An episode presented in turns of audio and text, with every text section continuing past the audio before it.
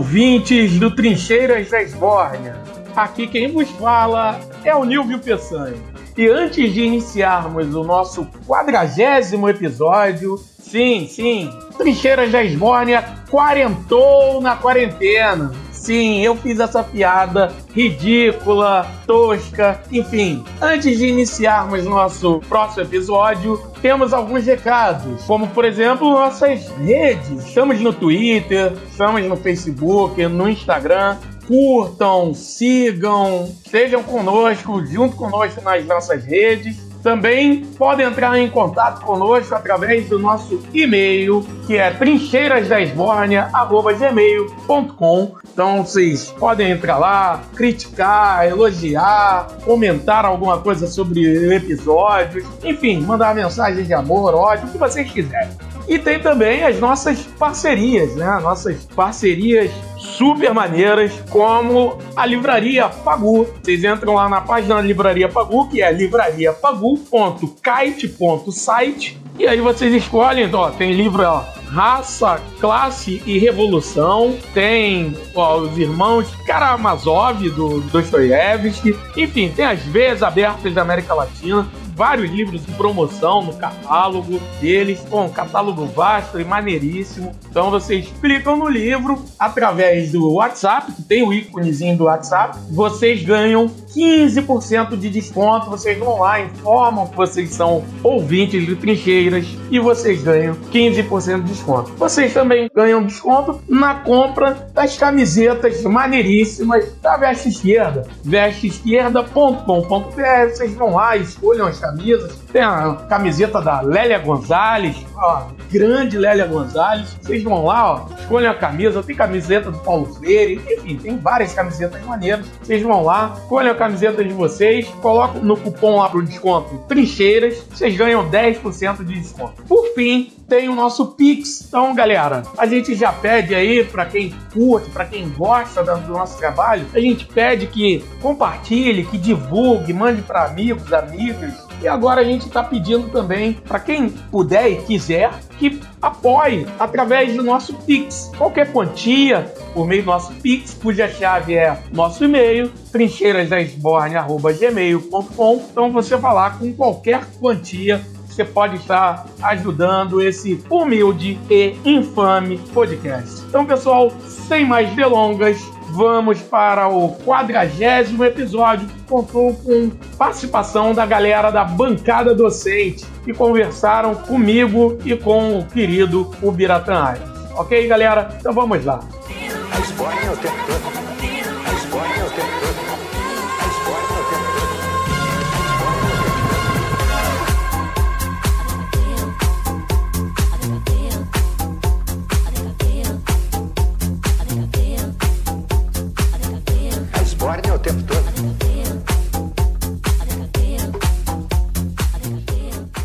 Olá, meninos e meninas, sejam mais uma vez bem-vindos e bem-vindas ao Trincheiras da Esbórnia. Este é o quadragésimo episódio e está aqui comigo virtualmente ele, ele que é um professor com P maiúsculo, o Biratã Aires. Olá a todos e todas, bom dia, boa tarde, boa noite, boa madrugada, né? Dependendo da hora que você estiver ouvindo, né? Estamos começando mais um episódio do Trincheiras, né? Nessa época de pandemias e CPIs pandêmicas, onde tudo que a gente sempre soube está sendo revelado né? nessa, nessa CPI aí, é uma CPI que está falando que já era sabido por todos, onde vivemos um período tão catastrófico que Renan Calheiros virou herói nacional. Para você ver a draga que esse país está vivendo. E eu não posso nem falar muito mal dele, porque o Nilvio é fã do Renan Calheiros, né? Renanzão da massa. Renanzão da massa. Não, hoje todo mundo é, cara. Renan, o Cavaleiro da Esperança, né, É o Cavaleiro da Esperança. Se Jorge Amado fosse vivo, ele ia escrever o Cavaleiro da Esperança 2. Agora em homenagem a Renan Calheiros. A, a gente tá numa situação que vai acabar votando no capeta, né, cara? Próxima eleição, capeta e Bolsonaro. Capeta, capeta, pô. Capeta. Eu já teria votado no capeta em 2018, já. Eu sou candidatura. É isso, é isso. Eu, eu falei em professor com P maiúsculo e hoje estamos realmente numa mesa apenas de professores, repleta de professores, e para falar de um tema que se remete diretamente a docentes, né? que é a bancada docente. Vamos falar sobre ela, sobre o que é ela, sobre o que é um mandato compartilhado, enfim, é, sobre os projetos da chamada bancada docente. E para falar sobre, nós temos aqui dois camaradas. Um deles é Paulo César. Por favor, se apresente, Paulo. Olá a todos, sejam bem-vindos aí a mais um programa, né? Como dito aqui, eu sou Paulo César, sou professor de História da Rede Estadual de Educação do Estado do Rio de Janeiro e também participo da bancada docente. E como todo bom professor que não foge à regra, né? A gente tem que chupar cana e assoviar, tem que ser bombril, mil e uma utilidades além de professor, também sou da área da psicopedagogia clínica e também da psicanálise, e a gente vai levando a nossa vida aí. É isso, é isso. Tem que fazer de tudo um pouco, né? O professor tem que, tem que estar em todas hoje. Não dá para viver só da educação, infelizmente. É. Tá, tá cada vez mais difícil. Complicado. E também está com a gente para falar da bancada docente o Máximo Lustosa. Por favor, Máximo. Salve, colegas da, da trincheira, né? É, eu sou da rede estadual há, desde 2006, tenho duas matrículas com língua portuguesa e língua espanhola. No ano passado a gente reuniu esse grupo maravilhoso que faz parte da bancada docente. Como professor, além de fazer de chupar cana, tomar conta de carro fazer lavar, lavar carro na rua, você, além disso a gente tenta estudar mais um pouco. Então estou fazendo uma outra graduação, tentando ver se o que eu não entendi na primeira graduação eu entendo na segunda. é isso. É isso, muito bom. Para começar, eu gostaria que vocês começassem falando sobre o que é a bancada docente, para a gente iniciar esse bate-papo aí. Maravilha, então eu vou começar. Então eu vou dar aqui uma, uma linguagem mais simplória para que todos que estão ouvindo possam compreender né, a finalidade, o que é a bancada docente. Nós, professores, como acabamos de falar aqui, né, nós temos sempre esse dilema, né? Professor no Brasil não é valorizado, professor no Brasil não é valorizado nem pela sociedade, muito menos pelo poder público. Então, partindo desse princípio, uma vez que nós temos que ficar buscando até outras formas de complementação de renda em função dessa falta de valorização da educação e do profissional da educação como um todo, nós, professores da rede estadual de educação, percebemos que esse cenário não seria modificado se não houvesse uma atuação mais contundente, uma militância de professores na educação. Dizer que não, não existiu é, ou não existe profissionais de educação atuando na política seria bobagem. São inúmeros deputados federais, deputados estaduais, estaduais, vereadores, prefeitos que são professores ou que foram professores no passado. Mas essa é, pelo menos, que nós tenhamos conhecimento, é a primeira vez que um grupo de profissionais de educação se reúne com o objetivo de criar um grupo, ou seja, uma bancada, com o objetivo de literalmente batalhar na LERJ, que é o nosso principal objetivo nesse momento, para eleger professores, para desempenhar a candidatura na, no, na, no formato de mandato compartilhado, e aí eu vou deixar essa parte para o Máximo também poder explicar um pouco melhor para os que estão nos ouvindo, e aí o nosso objetivo então é estar lançando candidaturas de professores para deputado estadual nas próximas eleições aqui no estado do Rio de Janeiro. O nosso objetivo principal é a educação pública estadual. Não quer dizer que nós não tenhamos um olhar e uma preocupação com a educação pública municipal de todos os municípios que compõem o estado do Rio de Janeiro e nem também que a gente não tenha uma preocupação com a educação privada. Afinal, educação é o nosso foco. Mas nesse primeiro momento nós elegemos, nós selecionamos como principal meta, principal principal objetivo a educação pública do Estado do Rio de Janeiro, porque se pegarmos estatísticas, nós vamos perceber que o Estado do Rio de Janeiro é um dos estados da Federação do Brasil e representando o Brasil é um dos piores salários da área de educação do país e do mundo. Então é esse cenário que nós queremos modificar e aí a gente vai estar fazendo, estamos lançando essa campanha, toda essa luta através da criação de um grupo de professores do mandato compartilhado da bancada docente. E aí eu gostaria que o Máximo pudesse falar, detalhar um pouco mais para as pessoas que estão nos ouvindo, o que é exatamente o mandato compartilhado para que fique bem claro para as pessoas. Então, gente, eu acho que é importante a gente pensar essa fala do Paulo, entender como a gente sentiu a necessidade de se fazer representar, né? Porque, veja, a gente tem uma história de sucateamento da educação pública do trabalhador. Essa é a verdade. Assim, você tem algumas escolas que funcionam como nicho, e elas sempre aparecem no Ibope como coisa maravilhosa, tipo Pedro II, que tem toda a minha admiração. Vamos botar aí os IFES que foram criados nos últimos 20 anos. E eu estou na rede estadual e essas, essas escolas elas têm um potencial o número de professores qualificados, com segunda graduação, com mestrado, com doutorado, cara, isso mudou muito nos últimos 20 anos. E esses professores hoje têm um salário de R$ 1.200 que está congelado há 7, 8 anos. Então a gente falou, cara, a gente não está sendo ouvido. Nós vamos ter que falar por nós. Isso fez a, a, ideia da gente ter representação. E não precisa dizer que o Brasil é o país que tem a bancada da bala, a bancada da Bíblia, a bancada do boi, a bancada dos empresários, inclusive a bancada dos empresários da educação. É óbvio que esse cenário é um cenário em que a artilharia está toda em cima da educação pública. Né? E aí vem agora a ideia do voucher. Entrega um voucher e o cara vai lá para Estácio. E aí sucateia mais ainda o que é nosso. Então, a bancada docente ela nasce com esse perfil para defender efetivamente a pauta da educação pública e aí, nesse primeiro momento, da educação pública estadual. Qual é a diferença? Por que, que a bancada docente ela se propõe como algo diferente dos outros representantes que, que me representam bem também, pelo menos tem um esforço, nós temos vários candidatos que têm um esforço de defender a educação pública. A diferença é que nós estamos tentando nos organizar enquanto mandato compartilhado. O que, que significa isso? Uma congregação em que, por exemplo, se o Paulo for o nosso candidato, ele não é o dono do mandato. O mandato pertence a todos os membros da bancada docente e, numa, numa última instância, a todos os professores do Estado. O que, que a gente está dizendo aí? Na medida do possível, cada professor em sala de aula é um dos componentes desse mandato. Então, ele, através dos sistemas de comunicação que hoje são dezenas, né, WhatsApp, Telegram, ele entra em contato com algum professor que faça parte do mandato compartilhado e a gente consegue construir vozes. Há uma, um, um cenário que eu acho importante a gente pensar, que de repente esse profissional que ganha R$ 1.200 por mês virou o inimigo público da sociedade brasileira, principalmente do Rio de Janeiro, né? É o cara no bolso de quem o ministro da Saúde vai colocar a granada né? Porque o, o, a vida dos militares está uma maravilha, pelo menos dos militares das Forças Armadas, do executivo não se mexeu nada. Só o profissional, educador, o funcionário público que vai até 4, 5 mil reais é que virou o inimigo público do, do país. A gente não entende. Então, a bancada docente, ela pretende, primeiro, se construir como bancada, ou seja, não, não tentar ser apenas um candidato ou dois, construir um, um grupo que tenha força e tenha voz e mobilizar localmente as, as comunidades escolares. Entendeu? Não sei se eu me fiz entender com relação à ideia do mandato compartilhado é que não fique na cabeça do professor máximo a solução do planeta, mas que essa solução venha através de um coro, né, o maior coro possível. Evidentemente, a gente sabe que o processo democrático é mais lento, mas a gente aposta no processo democrático. Então, ouvir mais pessoas para construir melhor e atender, na medida das nossas forças, o que a gente pretende como educação pública de qualidade e gratuita para todos os filhos dos trabalhadores. Muito bom, muito bom. Então, é, Máximo e Paulo, é, em princípio são vocês dois nessa ideia da bancada.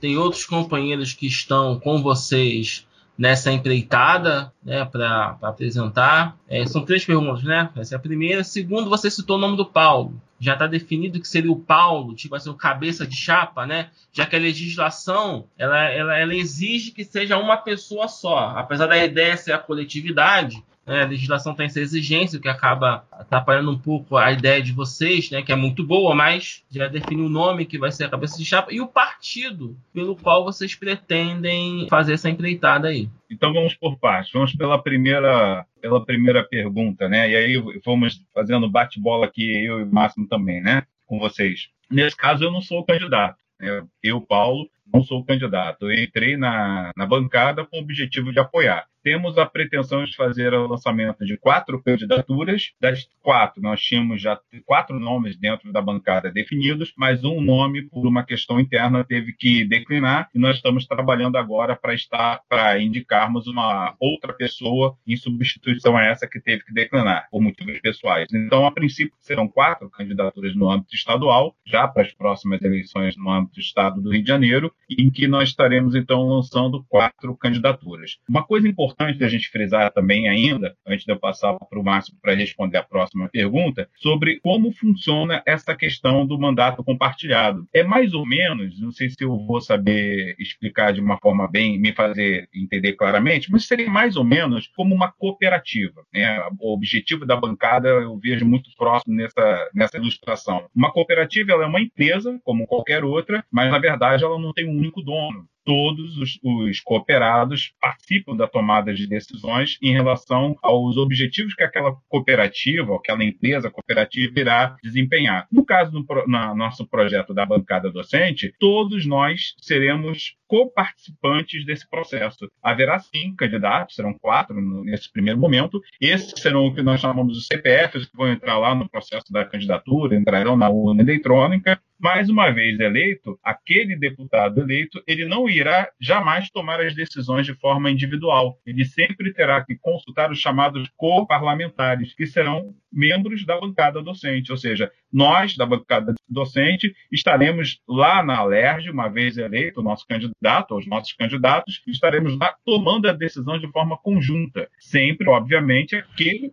candidato que foi eleito aquele parlamentar é que vai nos representar, é que vai lá fazer a tomada de decisões, é que vai participar nas assembleias lá da, da LERJ, que vai votar é, em determinados projetos. Mas antes dele tomar essas decisões, ele vai ter que consultar ao grupo da bancada docente e de uma forma coletiva essas decisões serão tomadas. Então, na verdade, ele é o titular, mas ele tem que coparticipar as decisões e dividir essas decisões com todo o grupo da bancada docente. Uma coisa que eu achei interessante em sua fala, Paulo, é que você já estão inovando, porque a, as bancadas coletivas até então elas escolhiam um cabeça de chapa e os outros co-participantes, né, sejam deputados ou vereadores, iam para a rua pedir voto, mas no número daquele, daquela pessoa específica, né? Porque tanto na, na, na listagem da está o nome, assim, o candidato é o Nilvio, então o Nilvio seria o candidato da nossa bancada, por assim dizer.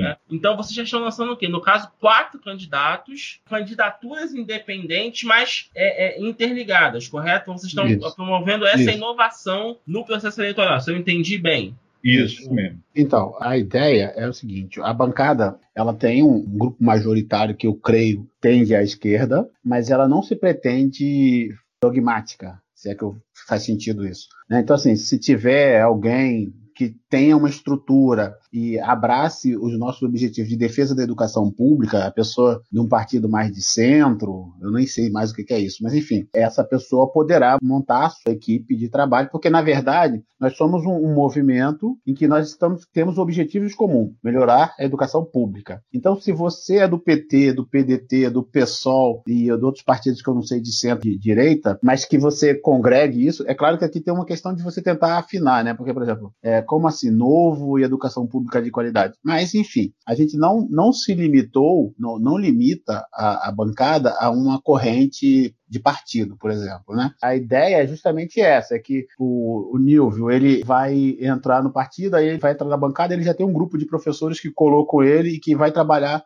para ele. Só que nisso que você falou também é importante. É, cada professor vai ter, porque a legislação exige que seja um só. Né? É isso. Então aqui é um pacto de fé. Eu acredito que você vai ser fiel à bancada. Se você não for, vai ter um contrato civil, etc, etc. A gente vai ver o que acontece. Mas a parte é que você vai, vai seguir o que nós combinamos. Então você vai de frente e você tem lá 30, 40, 50 professores trabalhando para você no campo é, para colher voto na época de colher voto e colher informação e colher sugestão para melhorar na época de colher sugestão para melhorar. Então vai ter um desse grupo. Mas a bancada docente, você perguntou, hoje nós somos na. Nós temos um núcleo com mais ou menos 40 professores. A ideia era ficar com 50, porque senão a gente não consegue trabalhar, né, né fazer as reuniões. E essa e, e, a gente tem canais de comunicação no Facebook, no WhatsApp, no Telegram, que aí já abriu para mais de 10 mil pessoas, entendeu? Então, assim, é, esse núcleo aqui está trabalhando para construir as campanhas. Então, vamos supor, o núcleo tá com, não está com 50 ainda, vai ter 50 pessoas. Dessas 50, vamos supor, a gente tenha quatro candidaturas, como foi pensado lá atrás, mas esse número depende muito do candidato surgir, porque a situação hoje é muito interessante. Eu e o Paulo e outros professores, nós não queremos vir de frente. A gente quer trabalhar para, mas a gente não quer o mandato, entende? É, isso tem uma coisa interessante, né? Parece que todo mundo quer ser deputado. Não, não,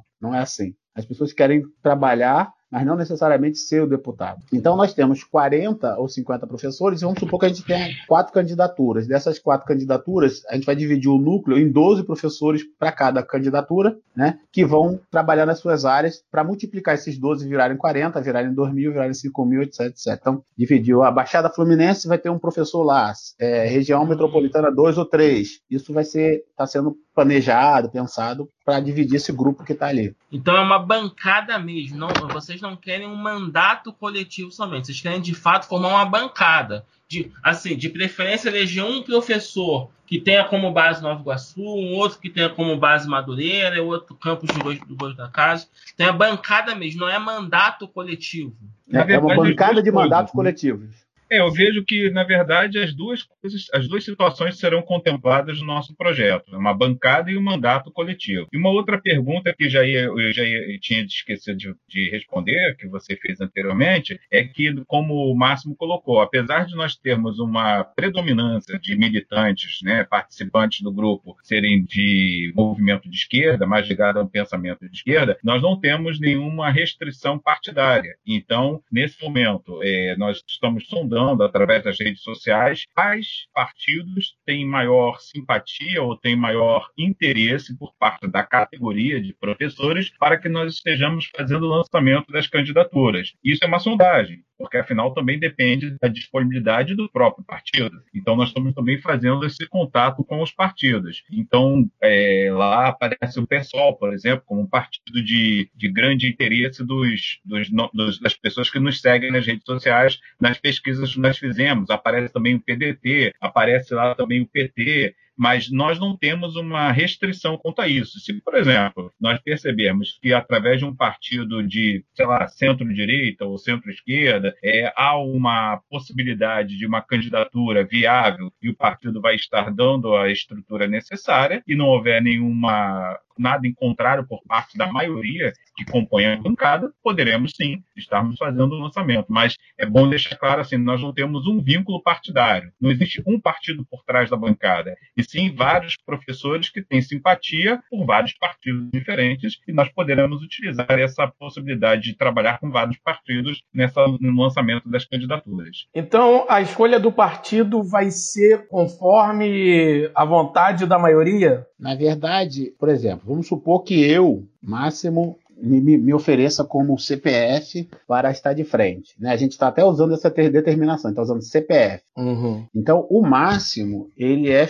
afiliado ao PSOL. Então, eu vou construir a minha rede dentro de professores que têm essa simpatia, mas não necessariamente são afiliados, ou pode até ser que tenha professor, sei lá, vou chutar aqui do MDB, do PFL, mas assim, eu vou construir a minha, a minha candidatura com a minha, com a minha ligação com o partido que eu tenho. Sim. Então, nós temos um professor que ele é afiliado ao PT. Então, se ele vier com a campanha dele, ele vai pelo partido dele, que ele já conversou, já conseguiu o aval, etc, etc. Porque tem negociações que fogem até o nosso conhecimento, né? Porque é, é, cada partido tem a sua hierarquia, a sua história. Então, o partido é decidido pelo professor que vai oferecer o CPF. Entendeu? Agora, os 30, os 50, os 100 que vão trabalhar no campo, aí é de todos os partidos possíveis, ou, de, ou sem partido, não tem muito, não tem essa definição, não. Na verdade, a nossa preocupação maior, inclusive, assim, é porque a gente tem, para mim é um negócio muito difícil, mas a gente tem muitos professores, com, não, é, não é de direita, mas eu diria com perfil conservador. Né? E esse professor, a gente queria que ele escolhesse um candidato que fosse defensor da educação pública de qualidade. Entendeu? Então, assim, é, eu, por exemplo, é, existe um, uma coisa acontecendo no Rio de Janeiro que, ao mesmo tempo que o pessoal é um partido adorado, ele é um partido odiado por um grupo bem, bem complexo. Então, assim, se, se, o, se a bancada oferece um professor, um, um professor que seja só do pessoal, talvez a bancada perca uma série de votos de pessoas que têm um perfil mais conservador. Então, a ideia da bancada não é fechar num partido. É, a, a, a pré-condição é ser professor do Estado, da rede estadual, ser professor da rede pública. Qual é a pré-condição? Eu sei que é ser professor, mas o fato de ser da rede estadual, municipal, particular, tem alguma coisa ou, ou não? Tem que ser do, da rede estadual de educação, já que a campanha é para deputado estadual. Tem essa pré-condição ou não? Sendo professor, estão de acordo com, com o projeto da bancada, vocês estão abertos a, não importa a rede que ele faça parte. Como é que está isso? Então, a gente surge como uma bancada da rede estadual, pública. Então, a princípio, para fazer. Veja, a gente quer defender a educação pública de qualidade. Esse, essa é a bandeira, entendeu? Agora, é, nós, nos interessa a educação de qualidade. Então, assim, eu acho, todo mundo. A, a, sensação que eu tenho como, como cidadão é que alguns professores da rede privada são escravos modernos. Entendeu? Então, assim, é, na bancada hoje, como ela foi estruturada, todos nós temos que ter matrícula na rede estadual para fazer parte dela. Mas a bandeira envolve defender também esse professor de, de, de, da rede privada, da rede municipal, enfim. A ideia é a educação como um todo. E por que, que a gente fez essa opção, para complementar a fala do Máximo, né? Porque nós estamos vivendo, como a gente veio falando aqui desde o início da, da gravação de hoje, o desmonte da educação que se sucedeu após o golpe de 2016. Mesmo para aqueles que não concordem com esse viés da minha fala nesse momento do golpe de 2016, me perdoem que se ofenderem, mas para mim foi golpe. Não, não tem como classificar de outra forma. Um golpe disfarçado. A partir do momento que você tem um conjunto de militares maior do que na época da ditadura de 64, do pós-golpe de 64 que foi um golpe civil-militar naquela época, e hoje também estamos vivendo um golpe civil-militar. Então, a partir do momento que nós temos uma repleta presença de militares no poder, e ainda por cima fazendo o jogo do neoliberalismo internacional, desmontando a estrutura pública, a coisa pública, jogando na lama todo, toda a estrutura, todo o aparato público como se nada valesse, e aí a gente percebe que uma das principais medidas desse golpe de 2016, com a implementação, a chegada ao poder do, do golpista do Michel Temer, foi o quê? Foi exatamente tirar o, as verbas que estavam a, atreladas aos royalties do petróleo para investir na educação pública. Isso afetou não apenas a educação de outros estados, como o estado do Rio de Janeiro. Afinal, o estado do Rio de Janeiro é o maior produtor de petróleo do país. Então, nós fomos diretamente atacados nesse sentido. Por essa razão, o nosso objetivo nesse momento, o nosso foco nesse momento é sim a rede estadual de educação, a educação pública do Estado do Rio de Janeiro. Como o Máximo disse, nós não estamos deixando de ter um olhar para a educação privada, para a educação das redes municipais, mas nós percebemos que quem mais foi atacado e prejudicado e vem sendo atacado e prejudicado ao longo dos anos, nos últimos anos, foi a educação estadual, a educação pública do Estado do Rio de Janeiro. Hoje o salário base de um professor da rede estadual começa na faixa dos R$ 1.200, não passa disso. Quem vive com um salário desse? Muito, daqui a pouco o salário mínimo está encostando, já está praticamente encostado. Então a rede está muito desvalorizada e por essa razão nosso objetivo é sim educação estadual. E aí para o, o, o professor, né, um profissional da educação entrar para a bancada docente, o pré-requisito que consta no nosso regimento, no nosso estatuto, é sim ser um professor da rede estadual de educação. Pode ser que mais adiante a gente venha rever isso, mas como nós estamos com numa, luta muito assim acelerada e muito focados em resgatar um, é, a educação pública estadual, por essa razão, nesse momento, sim, o objetivo é a educação estadual e é apenas professores da rede estadual que podem participar da bancada docente. Tem um critério que eu acho legal falar, gente. Assim, eu trabalho com revisão de texto, né? Então a, a bancada docente está aproveitando esse, esse, perfil de ser um grupo, um movimento de professores e está abrindo para que a gente estude legislação, para que a gente abra cursos com os nossos professores das universidades cariocas, né?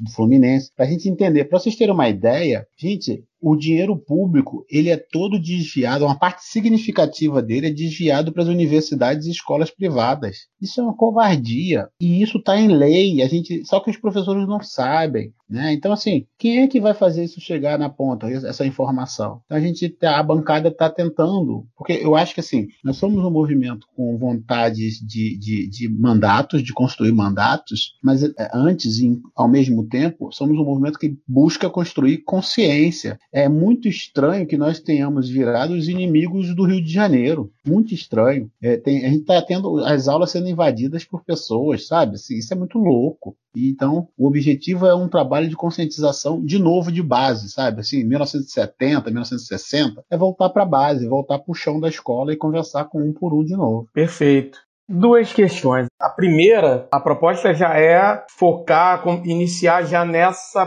próxima eleição, né, de 22. E a segunda é, o Máximo chegou a falar alguma coisa sobre isso, mas eu gostaria que vocês tentassem ampliar um pouquinho mais, que é essa questão de um possível candidato, por exemplo, que acabasse não indo conforme os interesses de professores e professoras, acabasse se desviando dos interesses da bancada docente. Uma Tabata Amaral, por exemplo. Né? Isso, perfeito.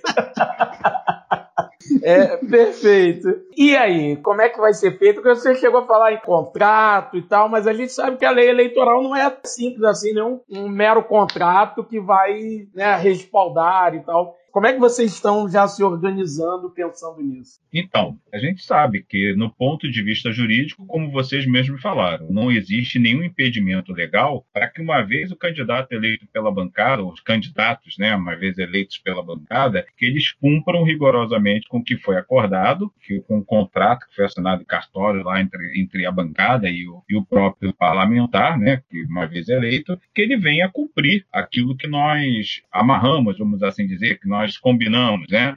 Ele pode simplesmente, assim como existe a troca partidária, a gente sabe disso, a gente vê o tempo todo o candidato que uma vez é eleito por um determinado partido, ao longo da candidatura ou do mandato dele, ele vai lá e troca de partido. Alguns ficam quase que o mandato inteiro sem um partido, como está acontecendo, inclusive, com o atual ocupante da, da cadeira do Palácio do Planalto, que está sem partido até o momento, né?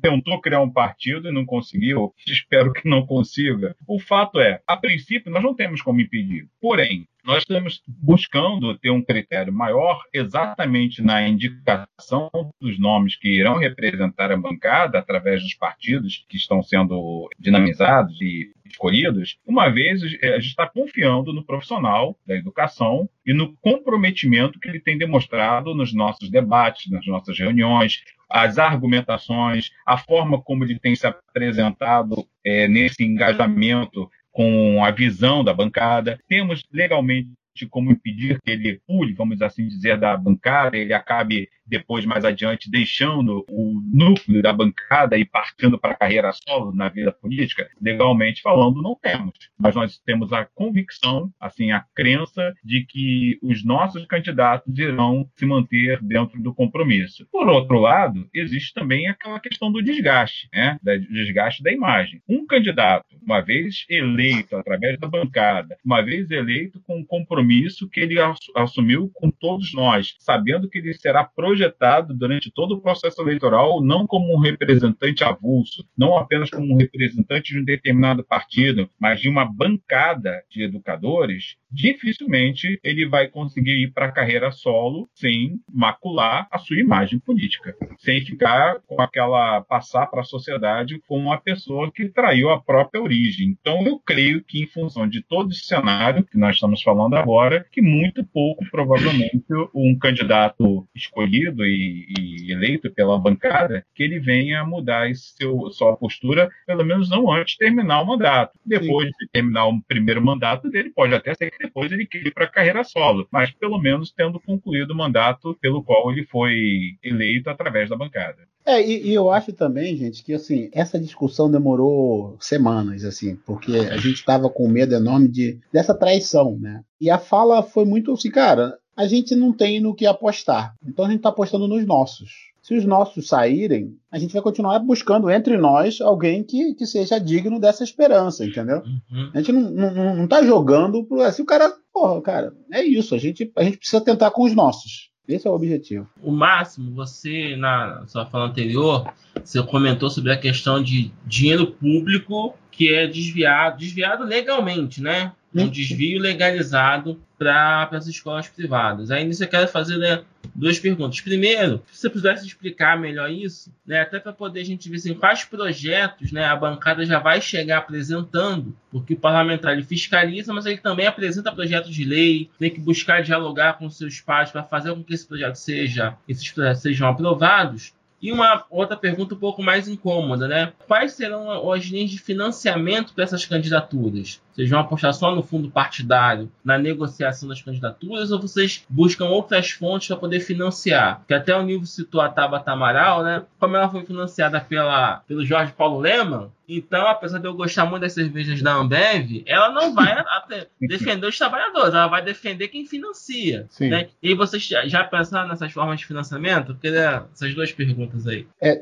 eu, vou, eu vou retomar. A questão legal é o seguinte: vou dar um exemplo, porque um artigo que eu revisei, a bancada docente, inclusive, está tá organizando um, uma palestra com o professor Fábio, eu esqueci o nome dele, o segundo nome, Fábio Silva, da UFRJ, e que ele, ele é um professor que o doutorado dele é em cima dos financiamentos da educação pública. E aí é, é alucinante, porque eu revisei um trabalho dele, e, e aí ele falou: não, mas a gente vai produzir um livro. Aí eu falei: pô, você não quer fazer uma, uma palestra para gente, não? No trabalho que eu revisei dele, não está publicado ainda, então não posso disponibilizar o link. Gente, desde 1964, o governo cria mecanismos do dinheiro que era destinado à, educação pública ir para fábricas e escolas privadas. Vou dar um exemplo boçal, que foi o que teve lá atrás. O governo tinha um desconto de 1%, se eu não me engano, 4%, não, não lembro das, é, os números exatos, em cima da folha de pagamento para auxiliar na alfabetização do, dos funcionários, dos empregados e dos filhos dos empregados de empresas com mais de 100 pessoas. Gente, os números, eu sou de letras, então os números, vocês, a gente está trabalhando aqui com data max, que eu chamo, que são os números aproximados. E aí, o que, que acontece? O que, que as empresas faziam?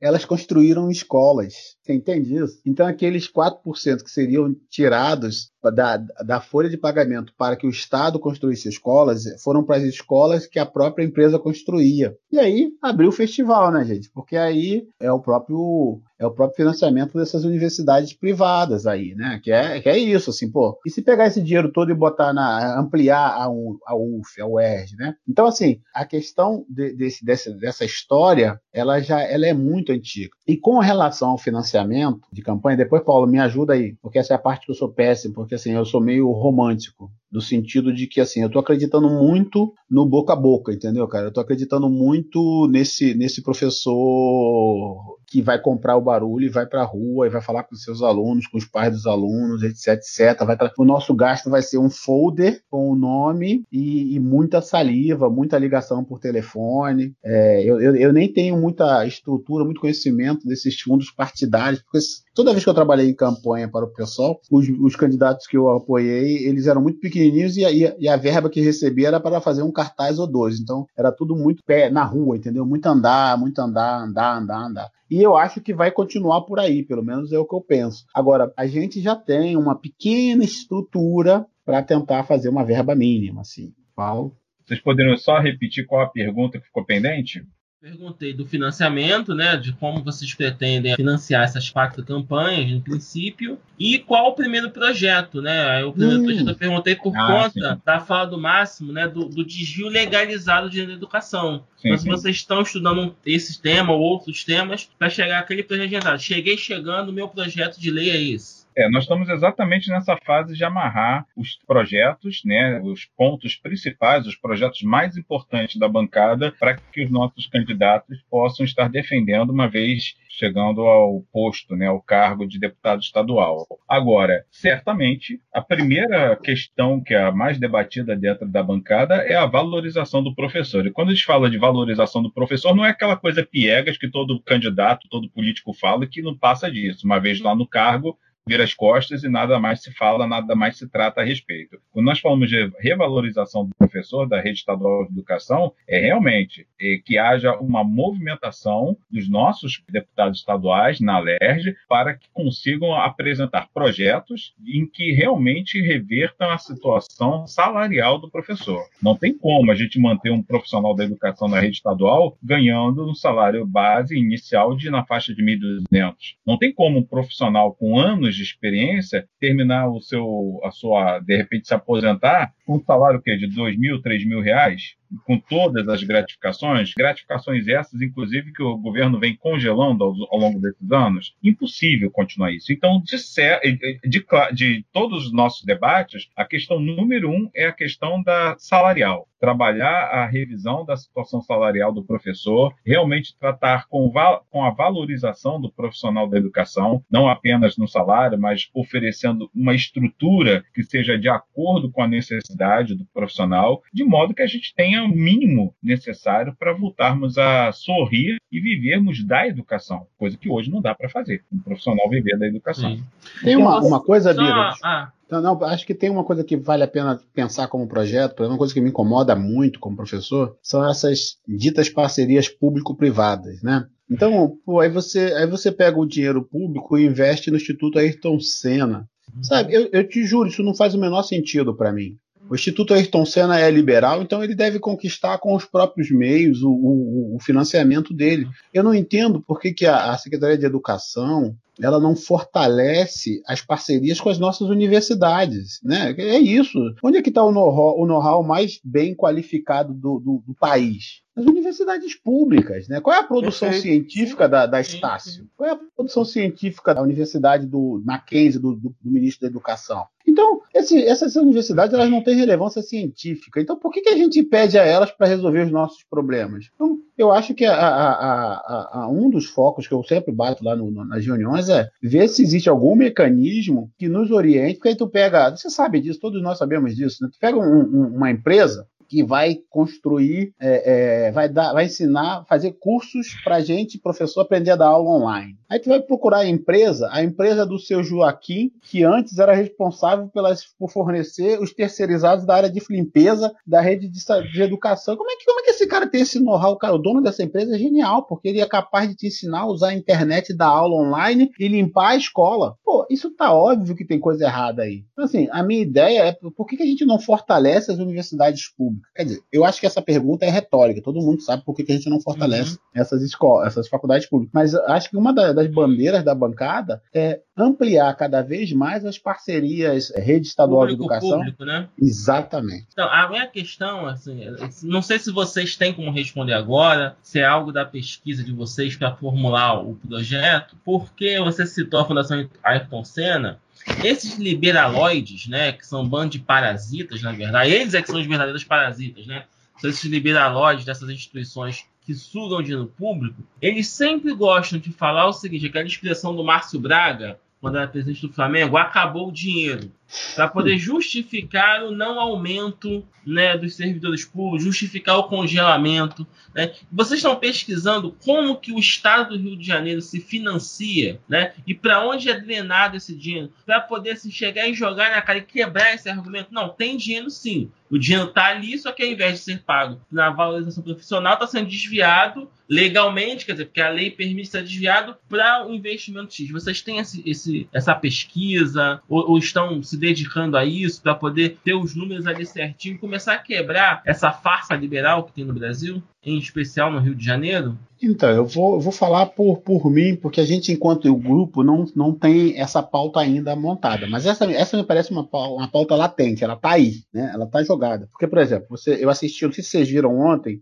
o, o Flávio Dino, no, no canal do, do, do, Conexão Xangai, que é uma galera de, de economista. Cara, o Flávio Dino paga o melhor salário de professor do, do país. Aí eu, a pergunta óbvia, como é que o Maranhão, provavelmente um, um dos mais pobres do país, consegue fazer isso? Né? Então, assim, para mim está muito claro que os governos que nós temos colocado na, na, na os, as pessoas que nós temos colocado na liderança do Estado e dos municípios, eles têm um viés é, é liberal mas é esse liberal a brasileira, né? Que não é.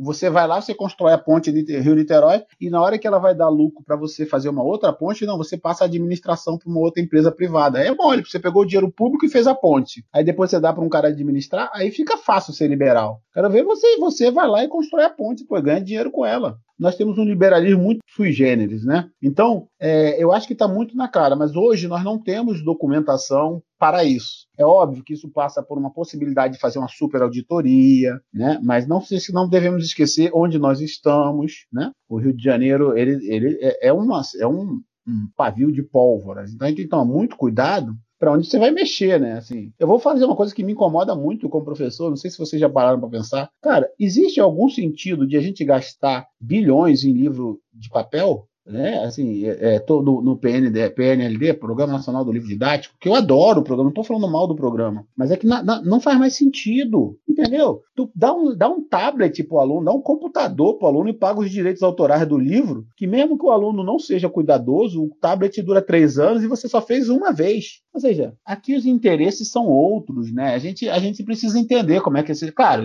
isso aqui a gente, eu estou falando, jogando é, conversa por ar, a gente tem que entender. A casa do aluno tem instalação, a gente tem rede elétrica, a gente tem tudo isso, o aluno vai ter internet. Isso, eu sei que todos esses problemas precisam ser pensados, mas não faz sentido gastar o que a gente gasta para construir papel. Você vai nos depósitos das escolas, a quantidade de livro didático que vai virar lixo, cara. Às vezes eu, eu, passo em frente a lugares e vejo quantidade de papel como ferro velho, me, me, me, porque é nosso dinheiro, né, cara? No final das contas, somos nós que pagamos por isso. Então, assim, tem muitas frentes. Eu, é, é mas eu acho que a nossa preocupação é, primeiro, valorizar esse profissional, que é depois da, da PM, é a categoria que mais adoece, e não é a categoria que mais adoece à toa, é a categoria que tem que dar para você ter uma vida, sei lá, razoável, né? Eu, eu, eu brinco sempre que a gente, a, a, gente é uma categoria que, dependendo da conta de luz, a gente é classe média. Se a conta de luz tiver bandeira vermelha, a gente já está abaixo da classe média. Se tiver bandeira verde, a gente volta para a classe média. Então, é tentar ver se esse professor não precisa fazer tantas GLPs. A gente faz parte de grupos onde a grande alegria do mês passado foi que voltou o consignado. Você está entendendo o nível que a gente está vivendo? Voltou o consignado, era uma festa, cara. Ou seja, o professor está feliz porque vai poder se endividar com tranquilidade. É isso, entendeu? Assim, é, é, é, é, isso que a gente queria minimizar, né? Assim. A, gente, a gente é uma categoria que o professor que não tem consignado e que não toma remédio controlado é um ET, né? Acho que é isso. Ó, cara, eu tô, eu tô há dois anos sem consignado. Eu tô igual. Ah, ah, eu tô 24, eu tô trabalhando com 24 horas, mais 24 horas sem consignado, mais 24 horas sem consignado. Eu, infelizmente, eu tô com consignado. mas, mas tu tá com, com remédio também? Tá com os dois? Tô com os dois. Eu não sou Puta, um professor. Tá bem, cara. Eu tô buscando aposentadoria. Não sou um professor ET, eu sou um professor normal dentro da nossa categoria. Verdade. Uma questão, vocês, vocês né, falaram que vocês estão focados aí, claro, né, é o início, é a questão estadual, a bancada estadual. Um pouco mais para frente, vocês depois planejam pensar também em, em ampliar uma possível bancada, é, é começar a focar depois, né, ampliar para, por exemplo, deputado é, federal, e, e, ou também começar a conversar com outros movimentos para fora do Rio, ou se já há esse diálogo para fora do Rio, como é que como é que é? Olha, esse diálogo ainda não existe, mas é uma tendência natural que ele ocorra mais adiante, sim. É, nossa preocupação de focar inicialmente no professor da rede estadual de educação e não ampliarmos ainda de imediato para professores da rede privada, das redes municipais, é porque isso, para nós que somos educadores, vai ficar mais fácil a linguagem que eu vou fazer agora, que uso da figura de linguagem. É mais ou menos como um trabalho de monografia. Não adianta você querer pegar um tema muito amplo e não focar, porque senão você não vai chegar ao seu objetivo Sim. final. Em, ambos, em política pública, ainda mais em política educacional no estado do Rio de Janeiro, se nós formos ampliar, não, vamos abraçar a, a estadual, depois a educação municipal e também a educação privada, e no final das contas a gente vai olhar para trás, depois de quatro anos de mandato, e de repente vai perceber que ficou muito aquém do que deveria ou do que poderia ter sido realizado. Então, com essa preocupação e também com o compromisso de não macular o projeto, não, não queimar o filme, como diria no popular, diante da categoria, nosso objetivo inicial é educação pública da rede estadual de educação. Agora, é uma tendência natural que mais adiante, sim, uma vez que a gente tenha olhado para trás e tenha percebido que os nossos deputados conseguiram oferecer uma boa resposta, uma resposta à altura das necessidades da categoria educacional da rede estadual, da SEDUC, sim. Então é uma tendência natural que mais adiante a gente vem assim a, a trabalhar com uma preocupação em atender às demandas das demais redes. Mas ainda assim, mesmo focados especificamente inicialmente na rede estadual da SEDUC, isso não quer dizer que nós não vamos estar trabalhando pela educação. Afinal, outros tantos deputados, que não necessariamente apenas deputados da bancada docente, em algum momento vão apresentar projetos de educação ou nós vamos provocar que esses projetos ocorram. E uma vez aprovados esses projetos, que contemplem outras categorias, eh, outros profissionais de educação de outras redes, nós obviamente estaremos apoiando. Nós, nós obviamente estaremos lutando por esses, esses profissionais também. Agora, nesse momento, nossa bancada vai ficar focada na rede estadual por esse fator que nós estamos falando. Já temos um cenário extremamente desafiador com um poder público está literalmente loteado, loteado por empresas, loteados por facções, loteados por grupos de, de interesse. Então o desafio já não é pequeno. E aí a gente abraçar outras, é, outros profissionais de educação, ou seja, outras redes, e não conseguir cumprir, iria gerar, no mínimo, descrédito diante da categoria. Então, nosso objetivo é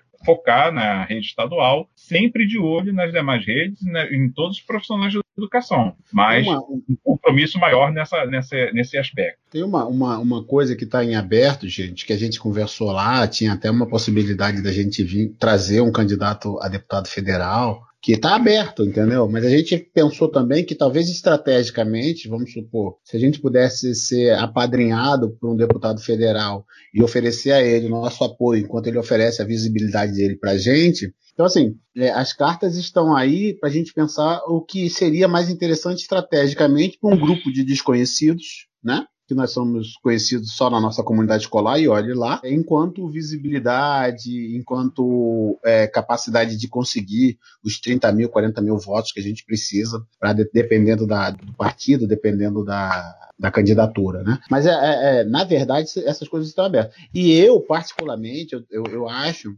vendo violência com que se, se referem ao servidor público, na, no, no, no, meu sonho haveria um dia uma, um partido do servidor público, entendeu? Que, mas assim, do, do servidor público que eu digo é enfermeiro, sabe, assistente da, educa da saúde, é, a gente reunir essa galera para defender a gente, porque assim, cara, de repente nós viramos o problema do país. Isso é muito estranho, cara. Uhum. E, e, e, você, e você não consegue convencer as pessoas que, ó, filho, a média de servidor público no, no, na, nos Estados Unidos por 100 mil habitantes é muito superior à brasileira. A média da, da Alemanha é muito superior à brasileira. E, blá, blá, blá, e você não consegue. A pessoa enlouqueceu. Perfeito. E aí entra, entra nesse, nesse moto contínuo que ela diz assim: não, mas o serviço público não, não presta. Pô, o cara, o cara tá destruindo as universidades, cara. Como é que você vai fazer Entendeu? Então, assim, eu acho que a gente tinha que, que crescer num futuro próximo, rápido, como um grande partidão do servidor público mesmo. Assim. É, é, é ruim, porque isso dá, fica, quando eu estou falando aqui, fica muito corporativo, né, cara? E na verdade, o que eu estou tentando pensar é uma coisa nacionalista. Eu, eu, nem, eu nem sei se existem países, eu sou meio a lá John Lennon, mas eu estou pensando que a gente, a defesa, cara, eu gosto de ser professor, eu gosto de dar aula, eu gosto de estar com os meus alunos, eu quero a melhor escola para eles, entendeu? Eu quero chegar para a molecada e dizer, galera, é tudo faculdade pública. A gente não tem que é fazer esforços para passar na Estácio. Para passar na Estácio não precisa nem estudar, entendeu? Então, assim, é, é, isso que eu quero. Agora, o problema é que, assim, a gente tem apanhado tanto que se a gente não conseguir se unir enquanto discurso, eu acho que é muito difícil. Aí, aí é isso, vai botar voucher para educação pública, vai botar voucher para saúde pública, e quando você tiver um, uma doença que os 500 reais do voucher não, não, não der, você morre. Sim, é. sim. É, não, é, é bizarro. É, o servidor conseguiram transformar o servidor público no inimigo público número um do país. É, é um absurdo. E, é, e você foi perfeito, assim. É, falam do, do, do, É uma, uma falácia essa questão do, do, do serviço público, porque quando você olha serviços é, entregues iniciativa, pela iniciativa privada, você, você vê um monte de serviço de merda entregue pela iniciativa privada. A Supervia, por exemplo, não é uma empresa pública, né? Não é uma empresa pública. A Light não é uma empresa pública. A Ampla não é uma empresa pública. Porra, se alguém, se alguém gosta do serviço entregue pela Ampla, se é alguém... o dono da Ampla, né? O Pô, presidente né? da Ampla adora. Pô, é, pô, pelo amor de Deus. Então, assim, difícil. É, Bira, para a gente começar a se encaminhar para o final, mais uma, mais uma questão aí para eles? Sim, sim, sim, só duas questões, né? A primeira é que, assim, que eu lembro aqui de cabeça, é, da bancada federal do estado do Rio de Janeiro, nós temos dois deputados que tiveram experiência na rede pública é, é de educação. O Molon, que foi professor do município, e o Marcelo Freixo, que foi professor da rede estadual. É, na bancada estadual tem alguém que foi professor da rede pública? Porque eu sei do Valdec, que era professor da Faculdade de Pedagogia da UF. Mas eu não sei se o Valdec deu aula na, na educação básica pública. Vocês sabem se tem algum deputado hoje ou deputada que era professor da rede pública, ou até nisso nós estamos subrepresentados. Né? E o segundo ponto é no que o Máximo falou, do professor virar o inimigo, né? Isso foi feito pelo movimento Escola Sem Partido, né, que foi patrocinado pela família Bolsonaro, aquele cambada de criminosos, bandidos, né, da pior estirpe, né? Eles estão tentando tentando ressuscitar esse movimento, né? Que ele foi derrotado numa estratégia em 2000 e, no final, no 2000, final de 2018, né? Uma estratégia da bancada do PT junto com a bancada do PSOL que eles conseguiram derrotar os Escola Sem Partido, mas estão tentando ressuscitar. E aí como enfrentar essa esse obscurantismo do Escola Sem Partido? Essas duas questões, né? Se tem algum deputado hoje que tenha tido experiência como professor da rede pública e como enfrentar esse discurso escola sem partido que, infelizmente, está conquistando os pais dos alunos que não entendem de educação. É, que acham que a educação escolar é igual a educação de casa que você ensina para o não pode mexer naquilo ali que não é seu. E a educação da escola é uma outra educação. Por favor. Começar pela segunda pergunta que eu considero a mais rápida e fácil, né? Você conseguir desfazer todo esse cenário caótico em que o professor começou a ser colocado como criminoso, como inimigo do povo, como inimigo da família de bem, né? Agora virou moda essa coisa de família de bem, né? E aí a, o cristianismo, as igrejas evangélicas, principalmente não apenas as evangélicas, mas elas também abarcaram isso aí, né? Abraçar esse conceito de família de bem, o que a gente mais vê, e ó, eu falo isso na condição de uma pessoa que foi formado no cristianismo, eu sou formado na igreja presbiteriana, tá? Eu, hoje eu não estou frequentando a igreja, mas me considero cristão evangélico, só não sou frequentador. E não sou frequentador exatamente porque eu rejeito tudo que a igreja evangélica abraçou nos últimos anos, principalmente com esse governo atual do governo Bolsonaro. Então, veja bem, desfazer todo esse conceito destrutivo da educação e do educador, desfazer tudo isso que começou nesse processo aí de escola sem partido, não é uma coisa que vai acontecer de uma hora para outra. É a mesma coisa que você querer emagrecer tudo que você engordou durante 10 anos.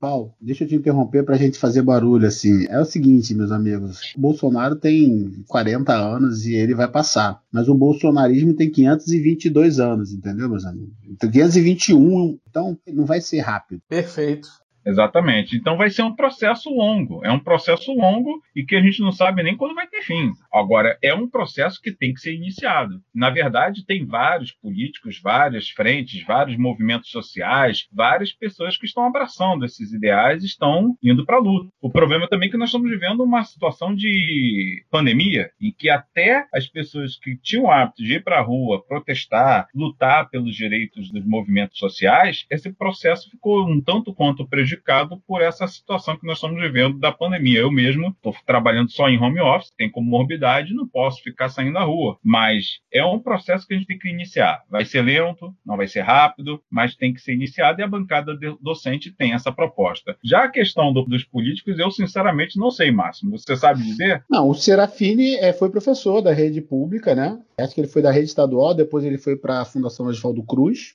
O Valdec também foi professor, acho que também foi da rede estadual, depois ele também virou superior.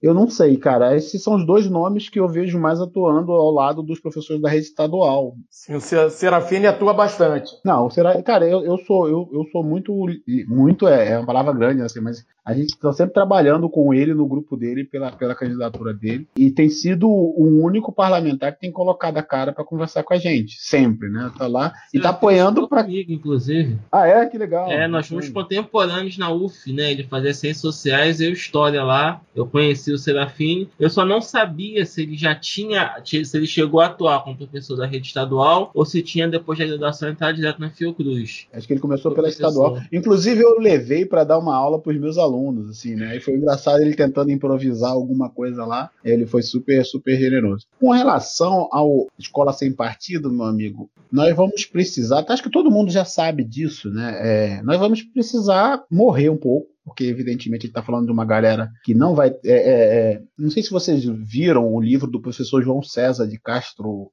João César de Castro Rocha, da UERJ. Ele escreveu um livro chamado Cultura, Cultura do Ódio, Discurso.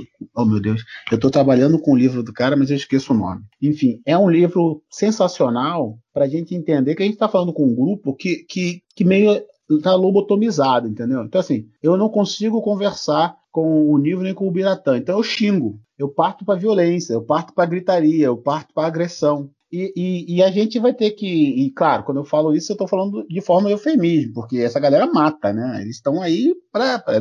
O Brasil tem uma porrada de arma que entrou nos últimos dois anos, não sabe como é que vai ser 2022. Então, assim, o passo que eu acho que nos gesta é voltar para o chão de escola, é voltar para o chão de, de, de, A gente precisa dar um jeito de entrar nas comunidades de novo, né? Porque nós estamos, evidentemente, eu sou, eu sou ligado ao pessoal, nós estamos muito acadêmicos, nós, nós conversamos sobre Max, sobre, sobre sei lá quem, sobre Florestan Fernandes, etc, etc. Mas a gente vai ter que voltar lá para a comunidade, entendeu, cara? Como é que a gente vai fazer para entrar na comunidade? Eu não tenho a menor ideia, porque né, a comunidade está tomada. Por, por, a gente tem agora o traficante de Jesus, né? Então, assim, sabe? É, mas assim, a gente vai, de alguma forma, do mesmo jeito que eles usaram o WhatsApp para mandar mensagens erradas, a gente vai ter que tentar um jeito de mandar as mensagens certas e ela vai ter que funcionar. Todo mundo é de Jesus hoje em dia, né? O traficante é de Jesus, o miliciano é de Jesus, só o professor que é do capeta, né, cara? Exatamente. Só a gente, cara, só a gente.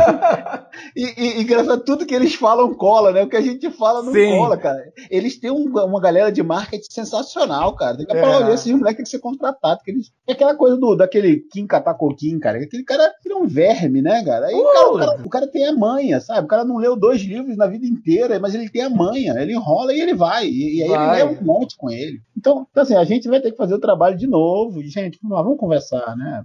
Mas, mas é difícil até entre nós, né, meus amigos? Assim, como nós somos professores, até entre nós, às vezes você, eu, a gente participa de reunião de professores, os professores falam, meu irmão, a, a, aula de história não adiantou de nada, meu irmão. Aula, sabe? Porra. Eu tenho um amigo que ele é militar, ele fala, ele fez história, né? Então ele virou militar de esquerda, evidentemente. Aí ele fala assim, Márcio, é o seguinte: 90% das pessoas que estudam história vão ser de esquerda, os outros 10% não entenderam. Por aí. É porque, cara, aí tu tenta na sala de aula, tem os professores com os argumentos, cara, cara, hoje, hoje eu tive que ouvir o professor falando que tá, é, ficar em casa para receber seu salário no, no, final do mês é mole, né? Eu falei, cara, alguém não entendeu o que que tá acontecendo, né? 450 mil mortos, um próprio professor falar um negócio desse, é, é, é ele, ele tá contando com a loteria da, ele tá achando, não, ele, ele deve ser atleta, né? Porque não, atleta não morre, é só velho, né? Tem que avisar pro pessoal de 39 anos, 25 que tá morrendo, porque eles estão errados. Né? né? Morrer... E uma coisa que a gente também, para finalizar, que a gente não pode deixar de, de falar aqui, né? É que para a gente poder desconstruir todo esse processo do escola sem partido e tantos outros movimentos neonazistas, neofascistas e neo sei lá o que mais, a gente tem que conscientizar nossa, o nosso público, nossos alunos, a nossa sociedade e formar a maioria já nas próximas eleições. Se nós continuarmos tendo uma, uma Câmara de Deputados Estaduais, uma Câmara de Deputados Federais, um Senado dominado de forma quase que majoritária por partidos de direita ou de extrema direita, dificilmente esse cenário vai ser desfeito. Então nós temos que exatamente sensibilizar a nossa sociedade da importância de formarmos pessoas, candidatos, é, elegermos candidatos que tenham compromisso com o público, com a sociedade, que tenham compromisso realmente com os movimentos de base, com os mais humildes, os menos assistidos, movimentos de esquerda principalmente. E vamos lá, né, gente? Estamos aí no, já numa polarização para presidente da República. Não tem, não tem a terceira via que a direita limpinha a Não direita tem. caviar queria empurrar a goela abaixo da sociedade. Já está polarizado, isso já está óbvio. Né? Então, essa polarização será provavelmente, por mais que Ciro Gomes e que outros queiram se lançar como a, a terceira via, não tem uma terceira via. A polarização já está, já está aí, evidente. Dificilmente isso será desfeito. Pode até ser que eu venha morder minha língua, mas eu acredito que não será. Então, é aquilo que a gente falou no início da nossa conversa aqui do nosso bate-papo. Entre Bolsonaro e o diabo, a gente escolhe o diabo. e agora, entre Bolsonaro e Lula, eu sempre fui admirador do Lula. Ô, Tenho gente, eu minhas tô apaixonado pelo Lula. Se eu Exatamente. critiquei, eu não lembro. Eu então não eu lembro. posso gente. ter algumas críticas ó, ao, Lula é ao Lula. sensacional. Lula e Jesus, cara. Tô porra. Cara,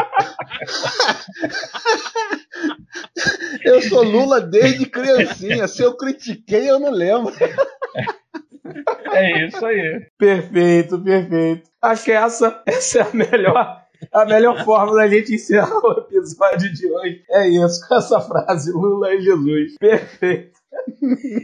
Então, então é isso. Acho que vocês deixaram um, um ótimo recado, antídoto para todo esse mal é lutar, né? A luta, ela sempre foi o antídoto para todos os males, né? Nós sempre lutamos antes do Bolsonaro, continuamos a luta com ele e quando ele sair, que ano que vem essa desgraça vai sair, a gente vai continuar lutando, porque esse é o nosso. O dever do professor é lutar, né? O, a- o professor é uma prática paulo, paulo freiriana, né? Uma- Com certeza. Com certeza. então, é isso. Então, agradeço muito a presença virtual de vocês aqui Excelente. e uma e vida longa à bancada docente. E convido vocês a, a, por favor, a estar com a gente nesse movimento. a- vamos, vamos, vamos, vamos, vamos lá, vamos nessa. Vamos, vamos tentar ver se a gente consegue construir uma maioria, né? E vamos, vamos continuar, gente. Vamos lá, porque assim, é, é aquele negócio, assim, a gente tá perdendo, mas vamos fazer um gol, né? Vamos botar um gol, um gol, pelo menos, pra gente contar pra família. Sim, sim, sim. Teremos o Oscar da educação, né?